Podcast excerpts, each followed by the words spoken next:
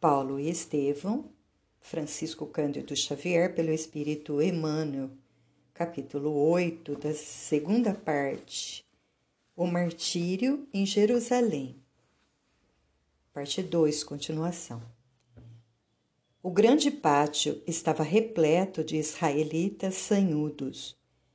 Objurgatórias sarcásticas cortavam os ares. O espetáculo era o mesmo do dia em que Estevão partira da terra. Os mesmos impropérios, as fisionomias escarnin escarninhas dos verdugos. A mesma frieza dos carrascos do fanatismo. O próprio Paulo não se furtava à admiração ao verificar as coincidências singulares. As primeiras pedras acertaram-lhe no peito e nos braços, ferindo-o com violência. Esta será em nome da Sinagoga dos Cilícios, dizia um jovem em coro de gargalhadas. A pedra passou sibilando e dilacerou pela primeira vez o rosto do apóstolo. Um filete de sangue começou a ensopar-lhe as vestiduras. Nem um minuto, porém, deixou de encarar os carrascos com a sua desconcertante serenidade.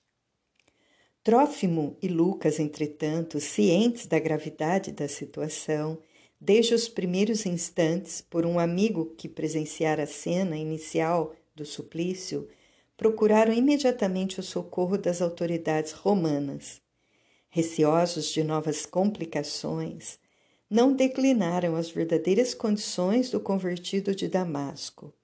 Alegavam apenas tratar-se de um homem que não devia padecer nas mãos dos israelitas fanáticos e inconscientes. Um tribuno militar organizou incontinente um troço de soldados Deixando a fortaleza, penetraram no amplo átrio com ânimo decidido. A massa delibera, del, delirava num turbilhão de altercações e gritarias ensurdecedoras. Dois centuriões, obedecendo às ordens do comando, avançaram resolutos, desatando o prisioneiro e arrebatando-o à multidão que o disputava ansiosa. Abaixo o inimigo do povo, é um criminoso, é um malfeitor, estraçalhemos o ladrão. Pairavam no ar as exclamações mais estranhas, não encontrando rabinos de responsabilidade para os esclarecimentos imprescindíveis, o tribuno romano mandou que o acusado fosse algemado. O militar estava convencido de que se tratava de um perigoso malfeitor que, há muito, se transformara em terrível pesadelo dos habitantes da província. Não encontrava outra explicação para justificar tanto ódio. O peito contuso, ferido no rosto e nos braços, o apóstolo seguiu para a Torre Antônia, escoltado pelos prepostos de César enquanto a multidão encaldava o pequeno cortejo, bradando sem cessar: Morra! Morra! Ia penetrar o primeiro pátio da grande fortaleza romana, quando Paulo, compreendendo afinal que não fora Jerusalém tão só para acompanhar quatro nazireus paupérrimos ao Monte Moriá, e sim para dar um testemunho mais eloquente do Evangelho, interrogou o tribuno com humildade. Permites, porventura, que vos diga alguma coisa? Percebendo-lhe as maneiras distintas, a nobre inflexão da palavra em puro grego, o chefe da corte replicou muito admirado: Não és tu o bandido egípcio que há algum tempo organizou a malta de ladrões que devastam essas paragens? Não sou ladrão, respondeu Paulo, parecendo uma figura estranha em vista do sangue que lhe cobria o rosto e a túnica singela. Sou cidadão de Tarso e rogo-vos permissão para falar ao povo. O militar romano ficou boquiaberto com tamanha distinção de gestos e não teve outro recurso senão ceder embora hesitante.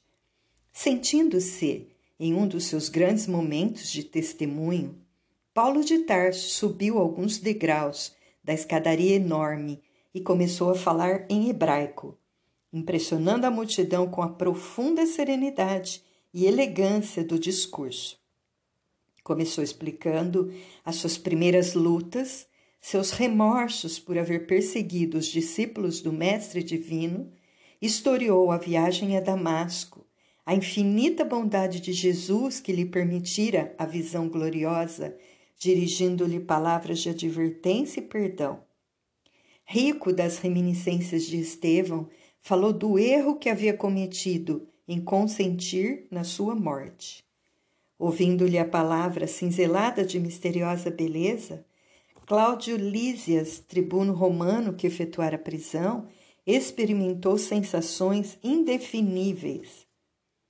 Por sua vez, havia recebido certos benefícios daquele Cristo incompreendido a que se referia o orador em circunstâncias tão amargas.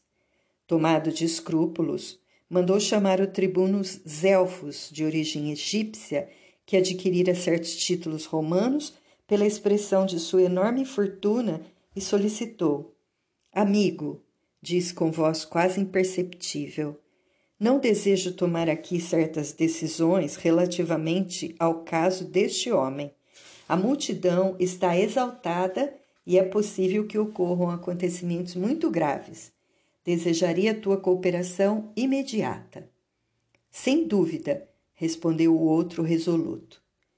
Enquanto Lísias procurava examinar de modo minucioso a figura do apóstolo, que falava de maneira impressionante, Zelfos desdobrava-se em providências oportunas. Reforçou a guarnição dos soldados, iniciou a formatura de um cordão de isolamento, buscando resguardar o orador de um ataque imprevisto. Paulo de Tarso, depois de circunstanciado relatório da sua conversão, começou a falar da grandeza do Cristo, das promessas do Evangelho. E quando se detinha a comentar suas relações com o mundo espiritual, de onde recebia as mensagens confortantes do Mestre, a massa inconsciente, furiosa, agitou-se em ânsias mesquinhas Grande número de israelitas despia o manto, arrojando poeira no ar e um impulso característico de ignorância e maldade. O momento era gravíssimo. Os mais exaltados tentaram romper o cordão dos guardas para trucidar o prisioneiro. A ação de Zelfos foi rápida. Mandou recolher o apóstolo ao interior da Torre Antônia e enquanto Cláudio Lísias se recolhia à residência a fim de meditar um pouco na sublimidade dos conceitos ouvidos, o companheiro de milícia tomava providências enérgicas para dispersar a multidão. Não eram poucos os que teimavam em vociferar na via pública, mas o chefe militar mandou dispersar os recalcitrantes à pata de cavalo. Conduzido a uma cela úmida, Paulo sentiu que os soldados o tratavam com a maior desconsideração. As feridas doíam-lhe penosamente. Tinha as pernas doloridas e trópegas. A túnica estava empapada de sangue. Os guardas impiedosos e irônicos amarraram-no à, gro grossa coluna, conferindo-lhe o tratamento destinado aos criminosos comuns. O apóstolo, sentindo-se exausto e febril, chegou à conclusão de que não lhe seria fácil resistir à nova provação de martírio.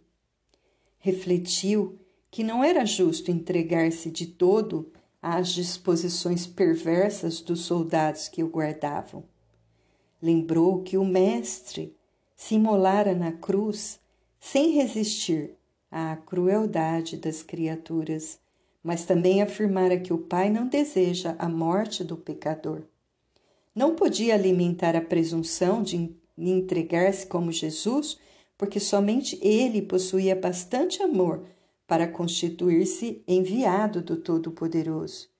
E como se reconhecia pecador, convertido ao Evangelho, era justo o desejo de trabalhar até o último dia de suas possibilidades na terra em favor dos irmãos da humanidade e em benefício da própria iluminação espiritual.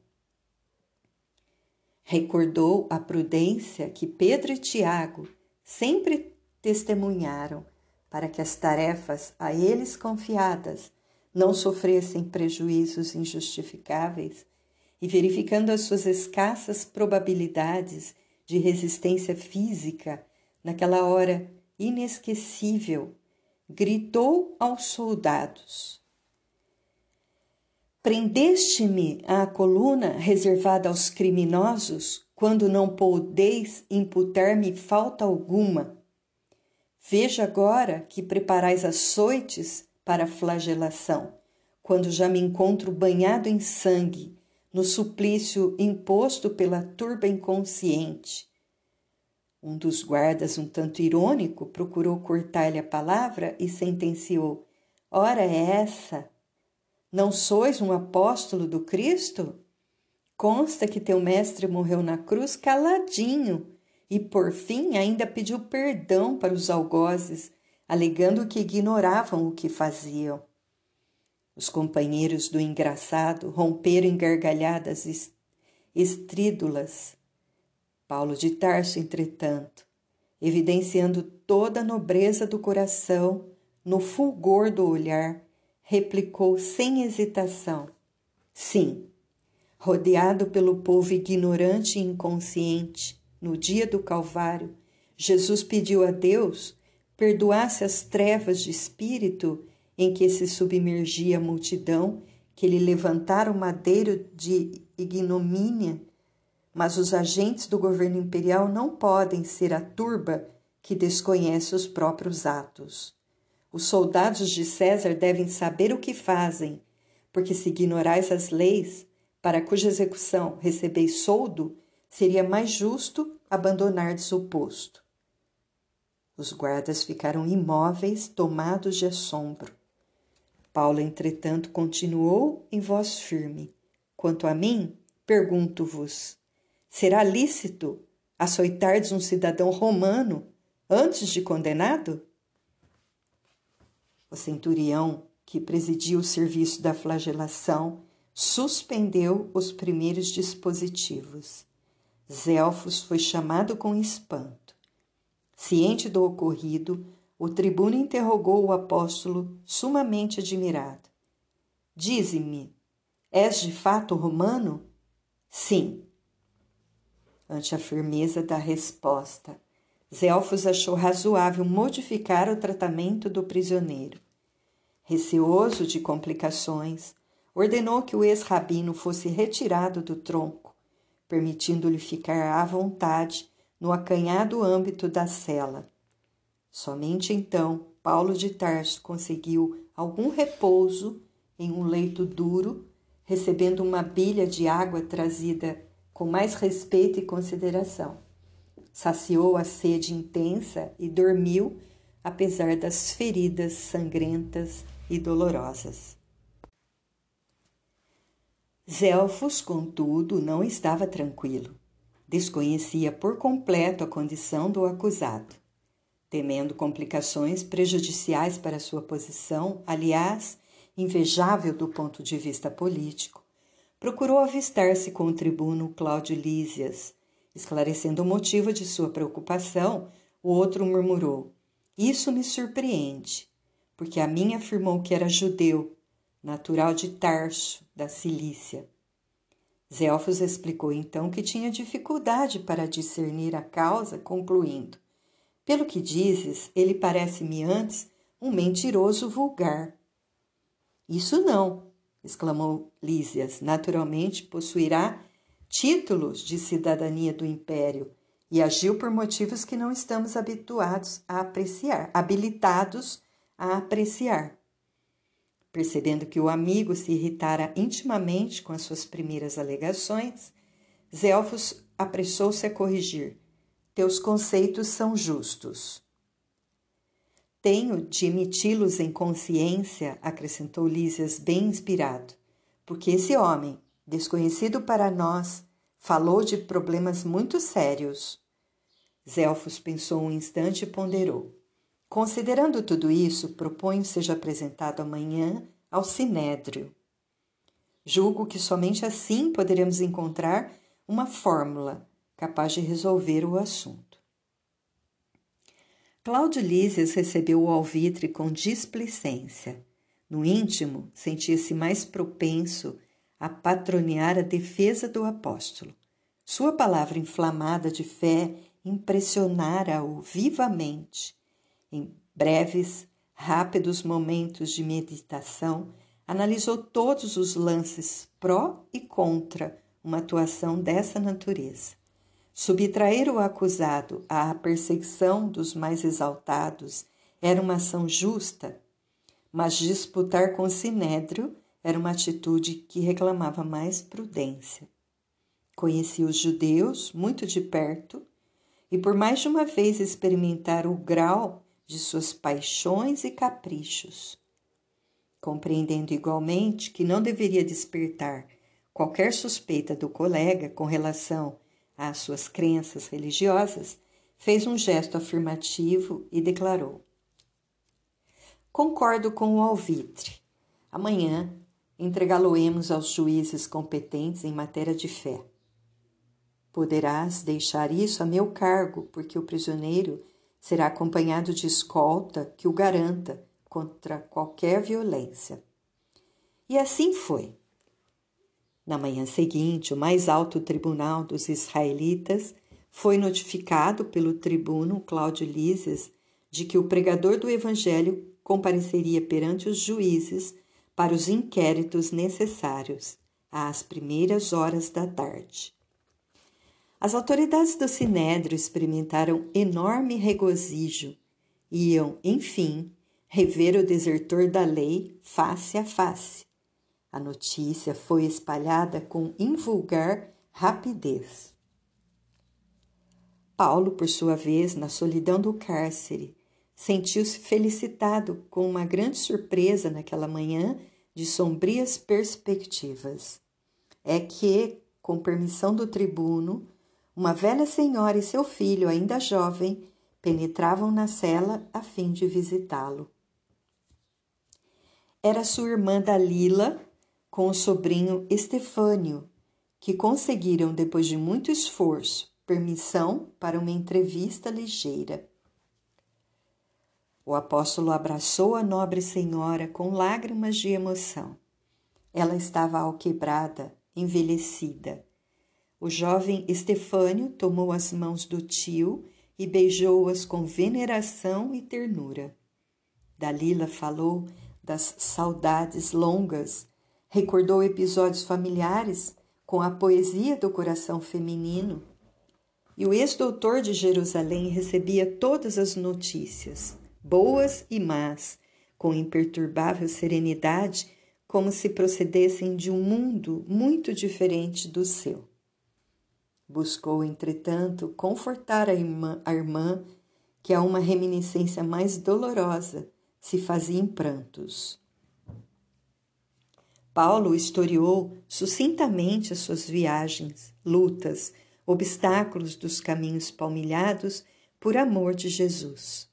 A venerável senhora, embora alheia às verdades do cristianismo, muito delicadamente não quis tocar nos assuntos religiosos, detendo-se nos motivos afetuosos de sua visita fraternal e chorando copiosamente ao despedir-se. Não podia compreender a resignação do apóstolo, nem apreciava devidamente a sua renúncia. Lastimava-lhe intimamente a sorte e, no fundo, tal como a maioria dos compatriotas, desdenhava aquele Jesus que não oferecia aos discípulos senão cruzes e sofrimentos. Paulo de Tarso, todavia, experimentara grande conforto com a sua presença. Sobretudo, a inteligência e a vivacidade de Estefânio na ligeira palestra mantida proporcionavam-lhe enormes esperanças no futuro espiritual do sobrinho. Ainda repassava na mente essa grata impressão quando numerosa escolta se postava junto à cela para acompanhá-lo ao sinédrio no momento oportuno. Logo após o meio-dia, compareceu à barra do tribunal e percebeu de pronto que o cenáculo dos grandes doutores de Jerusalém vivia um dos seus grandes dias, repleto de compacta massa popular. Sua presença provocava um aluvião de comentários. Todos queriam ver, conhecer o trânsfuga da lei, o doutor que repudiara e deprimira os títulos sagrados. Sobremaneira comovido, o apóstolo lembrou ainda uma vez a figura de Estevão. Competia-lhe agora dar igualmente o testemunho do Evangelho de verdade e redenção. A agitação do sinédrio dava-lhe a mesma tonalidade dos tempos ali vividos. Ali, precisamente, infligira as mais duras humilhações ao irmão de Abigail e aos prosélitos de Jesus. Era justo, portanto, esperar agora acerbos e remissores sofrimentos. Depois, para cúmulo de amargura, a singular coincidência, o sumo sacerdote que presidia o feito chamava-se também Ananias. Acaso? Ironia do destino? Tal como se verificou com Gesiel, lido o libelo acusatório, deram a palavra ao apóstolo para defender-se em atenção às prerrogativas de nascimento. Paulo entrou a justificar-se sumamente respeitoso. Risos abafados, não raro, quebravam o silêncio ambiente, a indiciarem a termometria sarcasticamente hostil do auditório. Quando a sua altiloquente oratória começou a impressionar pela fidelidade do testemunho cristão, o sumo sacerdote limpou silêncio e vociferou enfático. Um filho de Israel, ainda que portador de títulos romanos, quando desrespeite as tradições desta casa com afirmativas injuriosas à memória dos profetas, torna-se passível de severas reprimendas. O acusado parece ignorar o dever de explicar-se convenientemente para tresvariar em conceitos sibilinos próprios da sua desregrada e criminosa obsessão pelo carpinteiro revolucionário de Nazaré. Minha autoridade não permite abusos nos lugares santos. Determino, pois, que Paulo de Tarso seja ferido na boca, em desafronta aos seus termos insultuosos. O apóstolo endereçou-lhe um olhar de serenidade indizível e replicou: Sacerdote, vigiai o coração para não incindirdes em repressões injustas. Os homens como vós são como as paredes branqueadas dos sepulcros, mas não deveis ignorar que também sereis ferido pela justiça de Deus. Conheço de sobra as leis de que vos tornastes executor. Se aqui permaneceis para julgar, como e por que mandais ferir? Antes, porém, que pudesse prosseguir um pequeno grupo de prepostos de Ananias, avançou com açoites minúsculos, ferindo-o nos lábios. Ousas injuriar o sumo sacerdote? exclamavam fulos de cólera. Pagarás os insultos. As lambadas riscavam o rosto rugoso e venerando do ex-rabino sob os aplausos gerais. Vozes irônicas elevavam-se incessantes do seio da turba refesse. Uns pediam mais rigor, outros, estentóricos, reclamavam o apedrejamento. A serenidade do apóstolo dava dava pleno testemunho e mais acirrava os ânimos impulsivos e criminosos.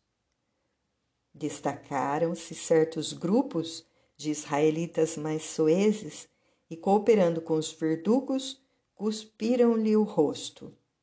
Generalizou-se o tumulto. Paulo tentou falar, explicar-se mais detalhadamente, mas a confusão era tal que nada se ouvia e ninguém se entendia. O sumo sacerdote permitira a desordem deliberadamente. Os elementos principais do sinédrio desejavam exterminar o ex-doutor a qualquer preço. O tribunal só se prestara ao julgamento de entremês porque havia percebido o interesse pessoal de Cláudio Lísias pelo prisioneiro.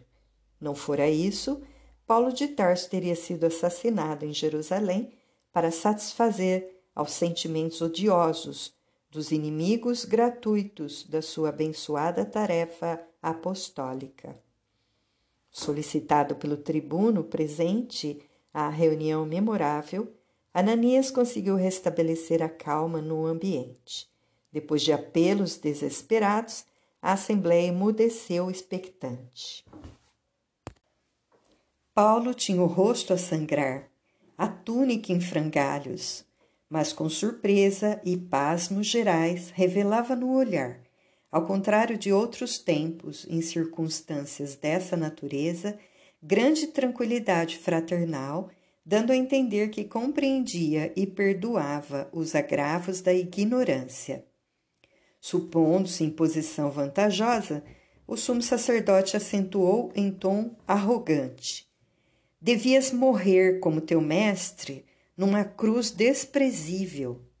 Desertor das tradições sagradas da, da pátria e blasfemo criminoso, não te bastam por justo castigo os sofrimentos que começas a experimentar entre os legítimos filhos de Israel. O apóstolo, no entanto, longe de acovardar-se, acovardar replicou tranquilamente: Juízo apressado o vosso. Não mereço a cruz do Redentor, por, porque a sua auréola é gloriosa demais para mim. Entretanto, os martírios todos do mundo seriam justos, aplicados ao pecador que sou. Temeis os sofrimentos, porque não conheceis a vida eterna. Considerais as provações como quem, quem nada vê além desses efêmeros dias da existência humana. A política mesquinha vos distanciou o espírito das visões sagradas dos profetas. Os cristãos, sabeio, conhecem outra vida espiritual. Suas esperanças não repousam em triunfos mendazes que vão apodrecer com o corpo no sepulcro. A vida não é isso que vemos na banalidade de todos os dias terrestres. É antes afirmação da imortalidade gloriosa com Jesus Cristo. A palavra do orador parecia magnetizar agora a assembleia em peso. O próprio Ananias, não obstante a cólera surda, sentia-se incapaz de qualquer reação, como se algo de misterioso o compelisse a ouvir até o fim. Imperturbável em sua serenidade, Paulo de Tarso prosseguiu: Continuai a ferir-me, escarrai-me na face, açoitai-me.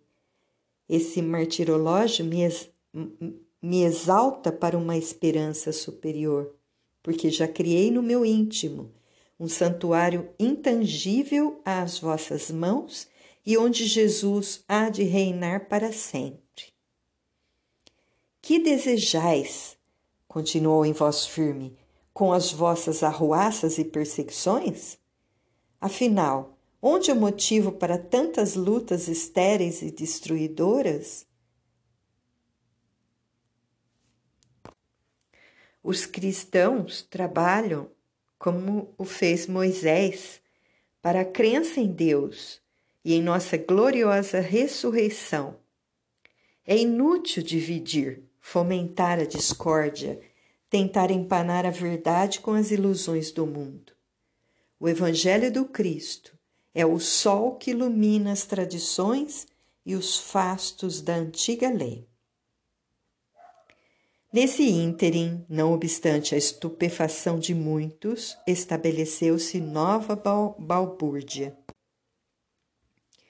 Os saduceus atiravam-se contra os fariseus com gestos e apóstrofes delirantes. Em vão, o sumo sacerdote procurava acalmar os ânimos. Um grupo mais exaltado tentava aproximar-se do ex-rabino disposto a estrangulá-lo.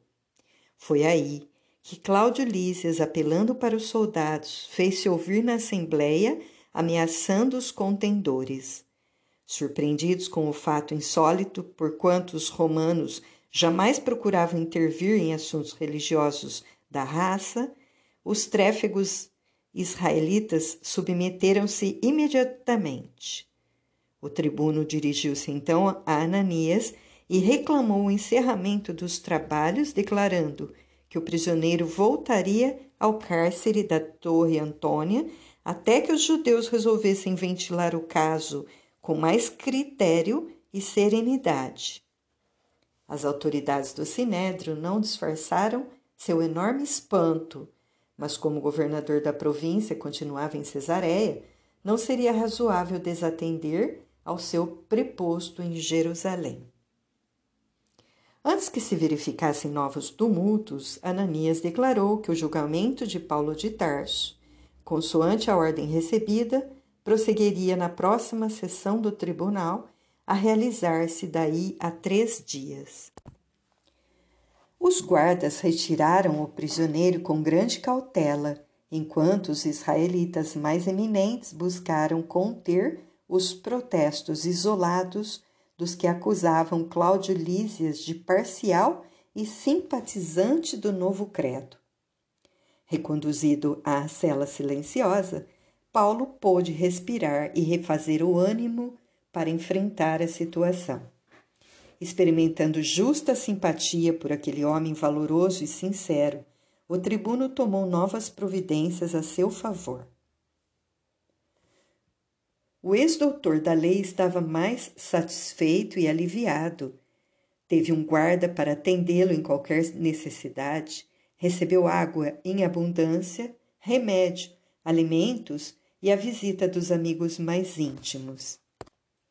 Essas mostras de apreço muito comoviam. Espiritualmente sentia-se até mais confortado.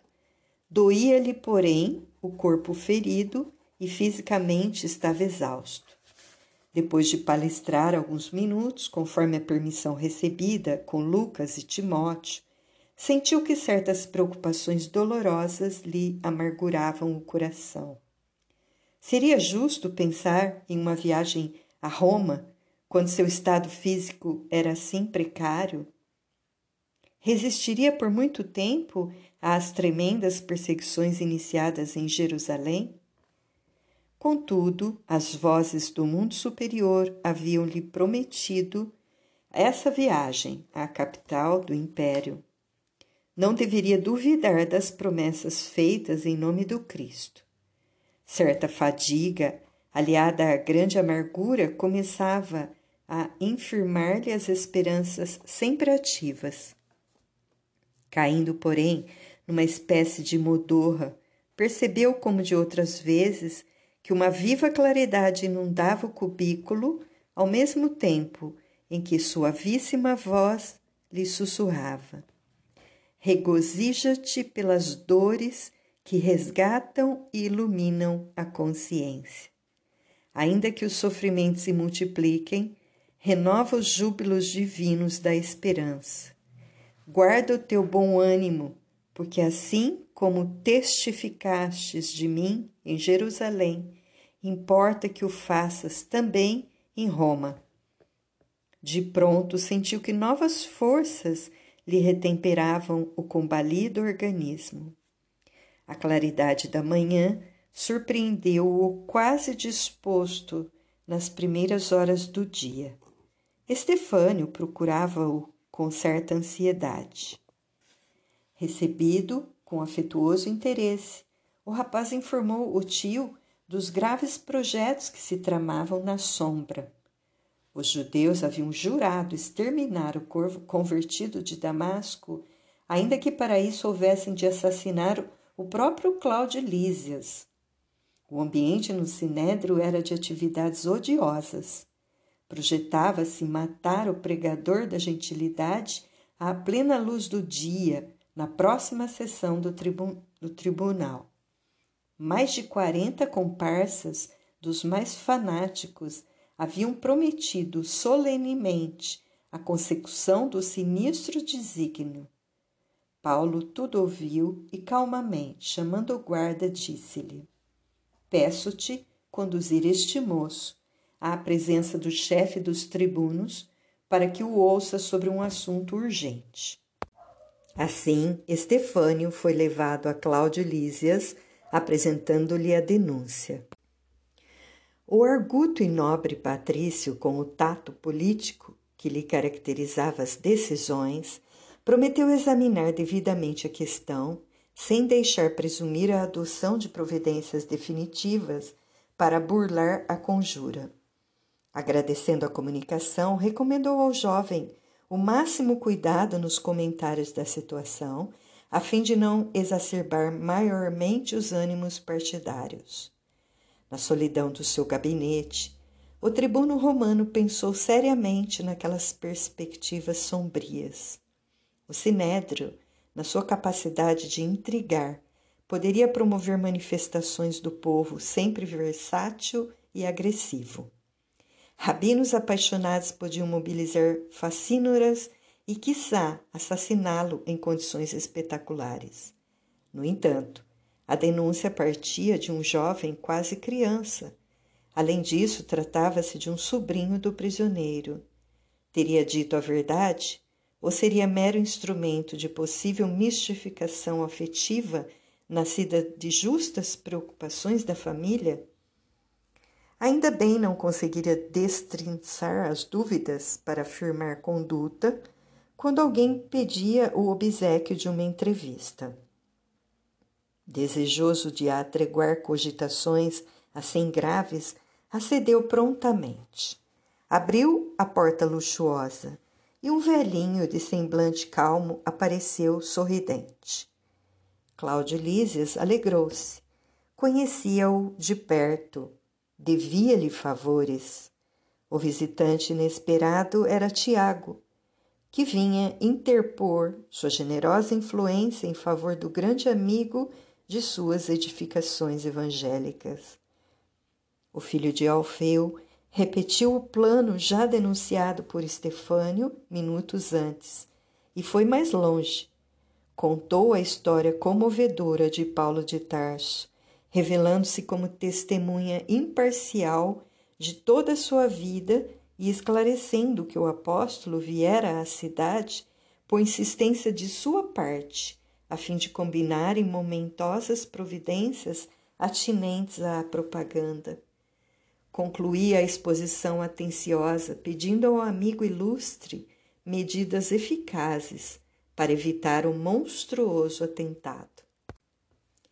Maiormente apreensivo agora, o tribuno ponderou: Vossas considerações são justas.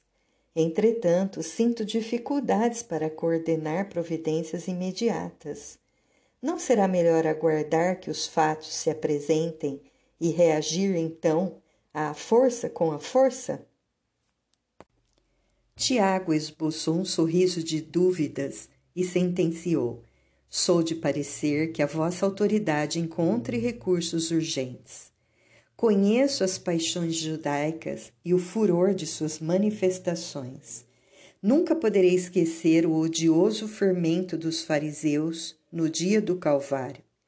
Se receio pela sorte de Paulo, temo igualmente por vós mesmo. A multidão de Jerusalém é criminosa muitas vezes. Lísias franziu a testa e refletiu longo tempo mas arrancando-o de sua indecisão, o velho Galileu apresentou-lhe a ideia de transferir o prisioneiro para Cesareia, tendo em vista um julgamento mais justo. A medida teria a virtude de subtrair o apóstolo do ambiente irritado de Jerusalém e faria abortar de início o plano de homicídio. Além disso, o tribuno permaneceria salvo de suspeitas injustas, mantendo íntegras as tradições de respeito acerca do seu nome por parte dos judeus malevolentes e ingratos. O feito seria conhecido apenas dos mais íntimos e o patrício designaria uma escolta de soldados corajosos para acompanhar o prisioneiro, devendo sair de Jerusalém depois de meia-noite.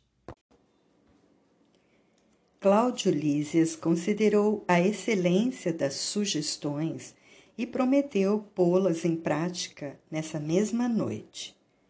Logo que Tiago se despediu, o romano chamou dois auxiliares de confiança e deu as primeiras ordens para a formação da escolta.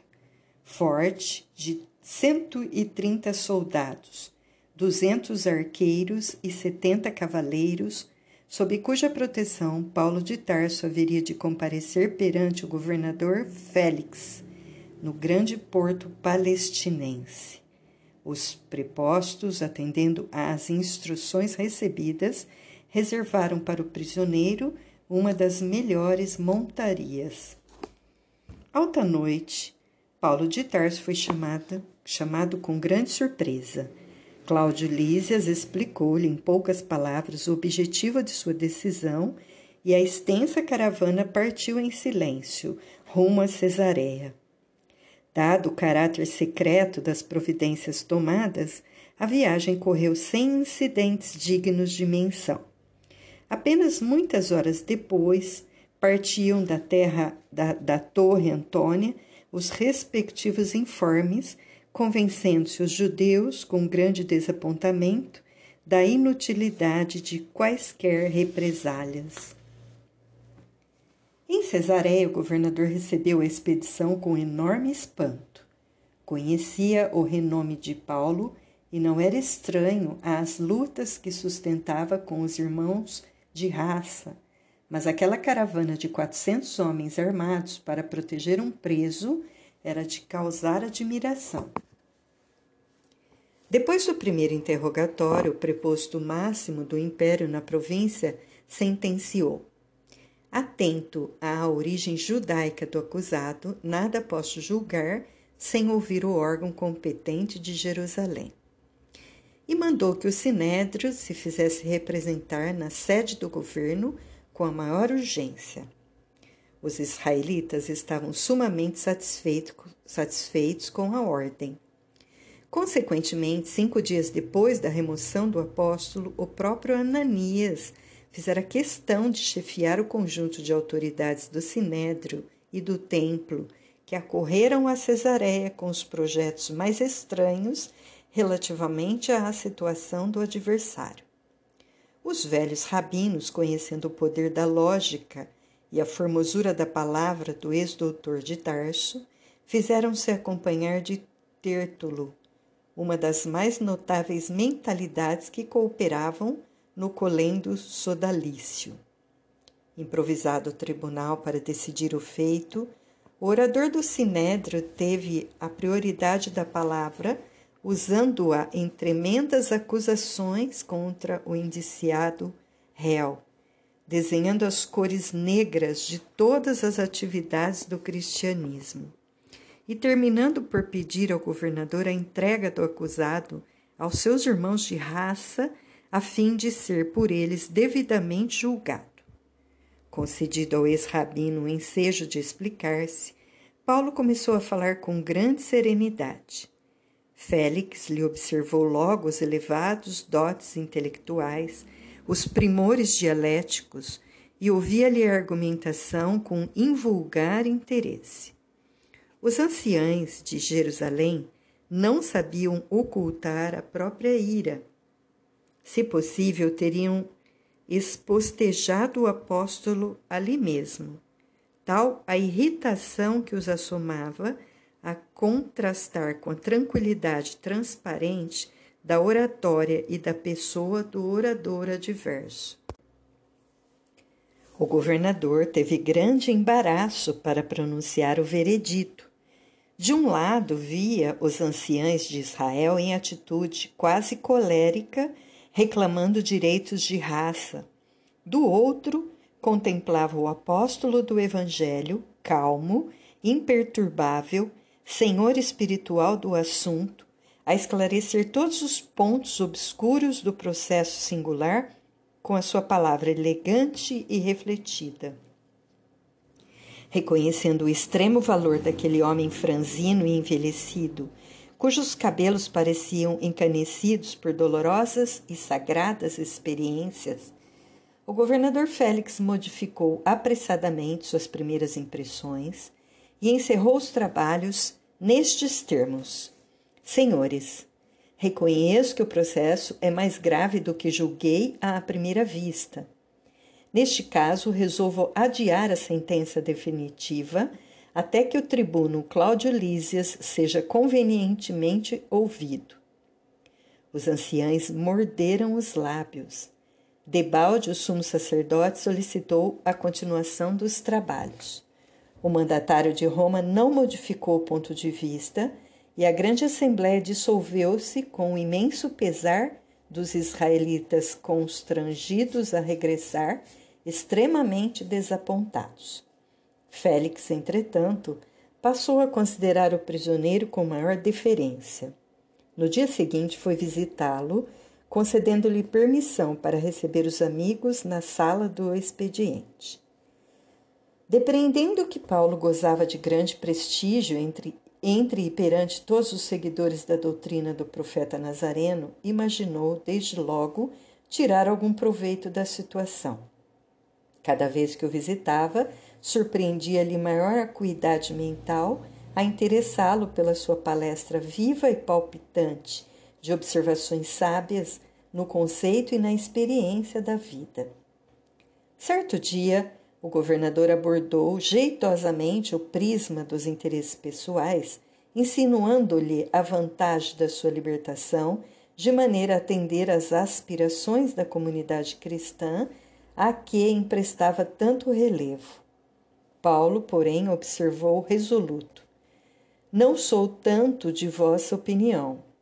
Sempre considerei que a primeira virtude do cristão é estar pronto para obedecer à vontade de Deus em qualquer parte. Certo, não estou detido à revelia de sua assistência e proteção, e dessa forma acredito que Jesus julga melhor conservar-me prisioneiro nos dias que correm.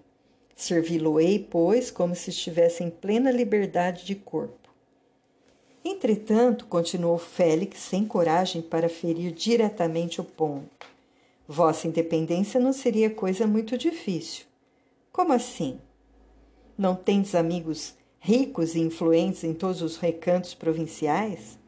Interrogou o preposto governamental de maneira ambígua. Que desejais dizer com isso? perguntou o apóstolo por sua vez. Creio que se conseguíssemos o dinheiro suficiente para atender aos interesses pessoais de quantos hajam de funcionar no processo, estaríeis completamente livre da ação da justiça dentro de poucos dias. Paulo compreendeu as insinuações mal veladas e nobremente revidou: Percebo agora.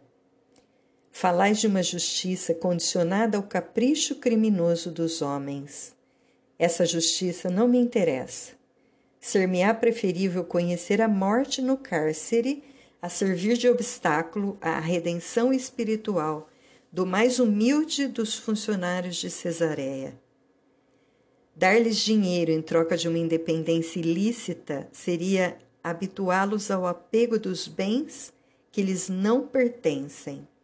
Minha atividade seria, então, um esforço reconhecidamente perverso. Além do mais, quando temos a consciência pura, ninguém nos pode tolher a liberdade, e eu me sinto aqui tão livre como lá fora na praça pública. O governador recebeu a observação franca e áspera, disfarçando o seu enleio. A lição humilhava-o duramente e, desde então, desinteressou-se da causa. Já havia, porém, comentado entre os amigos mais íntimos a privilegiada inteligência do prisioneiro de Cesareia, e daí a dias sua jovem esposa, Drusila, manifestava-lhe o desejo de conhecer e ouvir o apóstolo. A seu mau grado, não podendo esquivar-se, acabou por levá-la à presença do ex-rabino.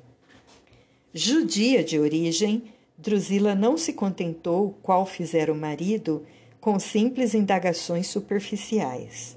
Desejosa de sondar-lhe as ideias mais profundas, pediu-lhe um comentário geral da nova doutrina que esposara e procurava difundir. Perante destacadas figuras da corte provincial, o valoroso apóstolo dos gentios fez brilhante panegírico do Evangelho, ressaltando a inovidável exemplificação do Cristo e os deveres do proselitismo que repontava de todos os recantos do mundo. A maioria dos ouvintes escutava-o com evidentes mostras de interesse. Mas quando ele começou a falar da ressurreição e dos deveres do homem em face das responsabilidades no mundo espiritual, o governador fez-se pálido e interrompeu a pregação. Por hoje basta, diz com autoridade. Meus familiares poderão ouvir-vos de outra feita, se lhes aprouver, pois quanto a mim não creio na existência de Deus. Paulo de Tarso recebeu a observação com serenidade e respondeu com benevolência. Agradeço a delicadeza da vossa declaração, e todavia, senhor governador, ouso encarecer-vos a necessidade de ponderar o assunto porque quando um homem afirma não aceitar a paternidade do Todo-Poderoso, é que, em regra, se arreceie do julgamento de Deus. Félix lançou-lhe um olhar raivoso e retirou-se com os seus, prometendo a si próprio deixar o prisioneiro entregue à sua sorte. À vista disso, embora respeitado pela franqueza e lealdade, Paulo houve de amargar dois anos de reclusão em Cesareia, tempo esse aproveitado em relações constantes com as suas igrejas bem-amadas. Inumeráveis mensagens iam e vinham, trazendo consultas e levando pareceres e instruções. A esse tempo, o ex-doutor de Jerusalém chamou a atenção de Lucas para o velho projeto de escrever uma biografia de Jesus, valendo-se das informações de Maria. Lamentou não poder ir a Éfeso, incumbindo-o desse trabalho, que reputava de capital importância para os adeptos do cristianismo. O médico amigo satisfez-lhe integralmente o desejo, legando à posteridade o precioso relato da vida do Mestre, rico de luzes e esperanças divinas. Terminadas as anotações evangélicas, o espírito dinâmico do apóstolo da gentilidade encareceu a necessidade de um trabalho que fixasse as atividades apostólicas logo após a partida do Cristo, para que o mundo conhecesse as gloriosas revelações do Pentecostes, e assim se originou o magnífico relatório de Lucas, que é Atos dos Apóstolos.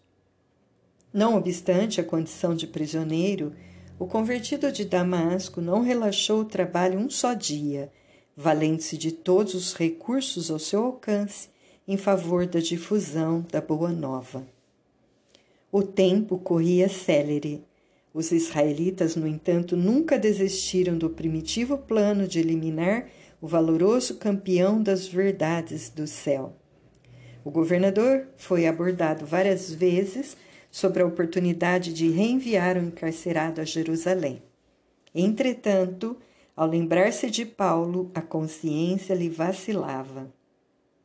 Além do que, por si mesmo observara, ouvir o tribuno Cláudio Lísias, que lhe falara do ex-rabino com indisfarçável respeito, mais por medo dos poderes sobrenaturais atribuídos ao apóstolo que, por dedicação aos seus deveres de administrador, resistiu a todas as investidas dos judeus, mantendo-se firme no propósito de custodiar o acusado até que surgisse o ensejo de um julgamento mais ponderado. Dois anos de prisão contava a folha do grande amigo, contava a folha corrida do grande amigo dos gentios. Uma ordem imperial transferira Félix para a administração de outra província. Sem esquecer a mágoa que a franqueza de Paulo lhe causara, fez questão de abandoná-lo à própria sorte. O novo governador, Pórcio Festo, chegou a Cesareia em meio de ruidosas manifestações populares.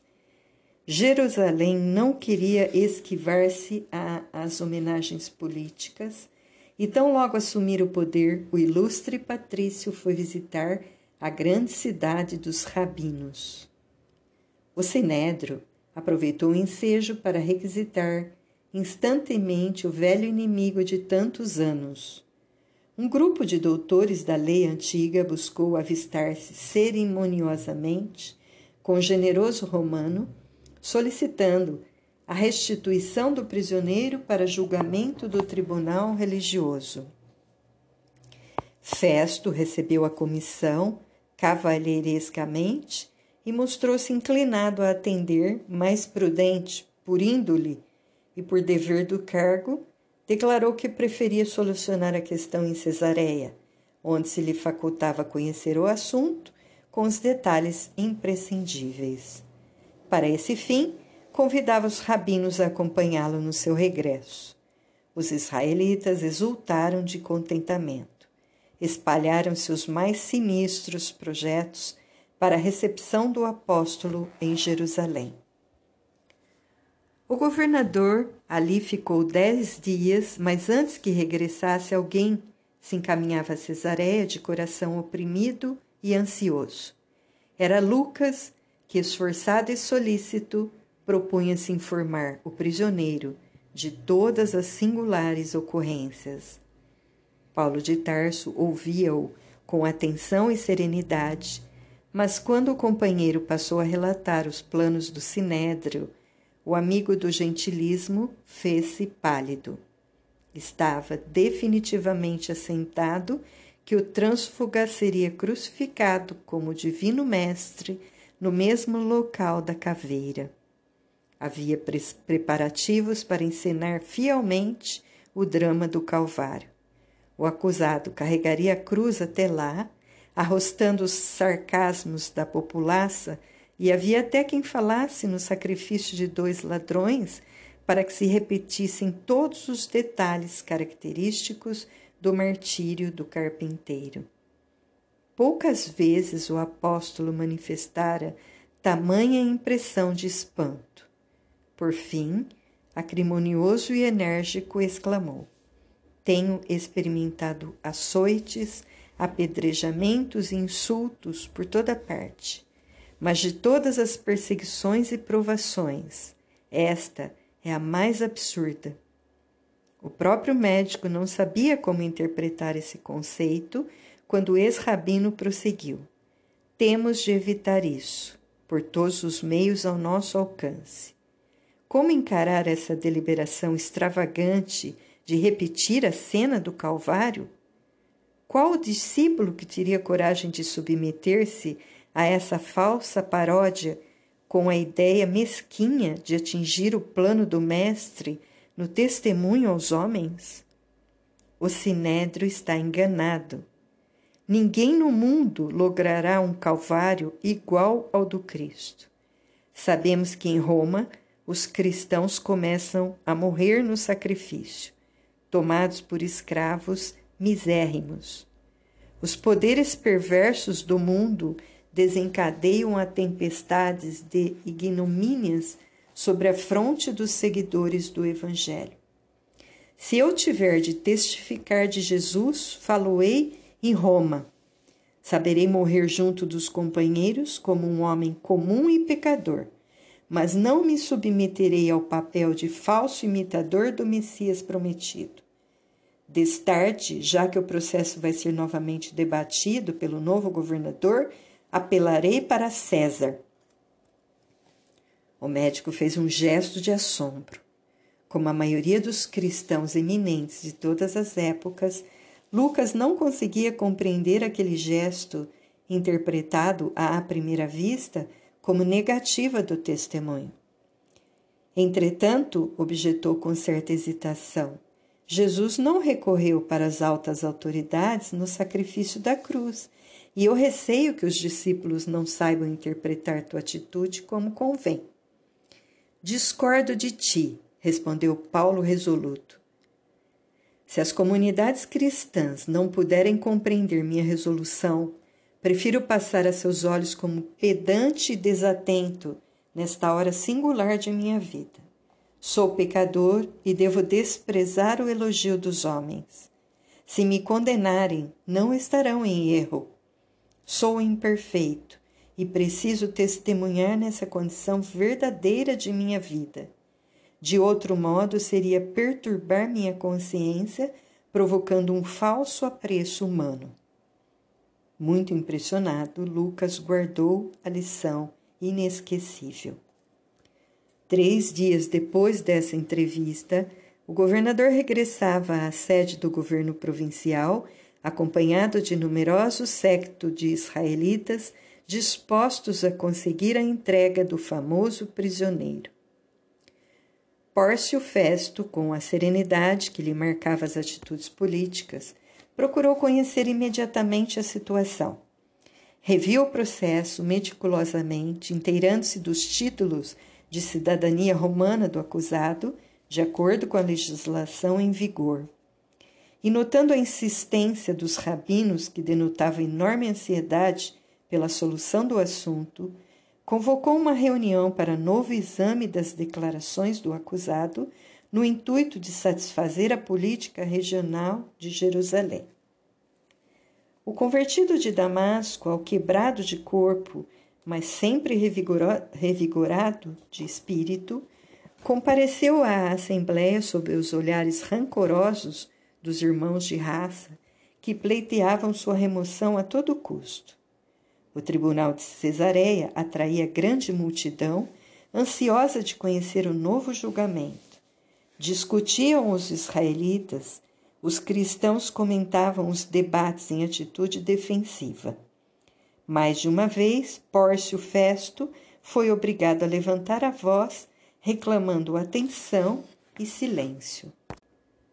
Abertos os trabalhos da Assembleia Singular, o governador interrogou o acusado com energia cheia de nobreza.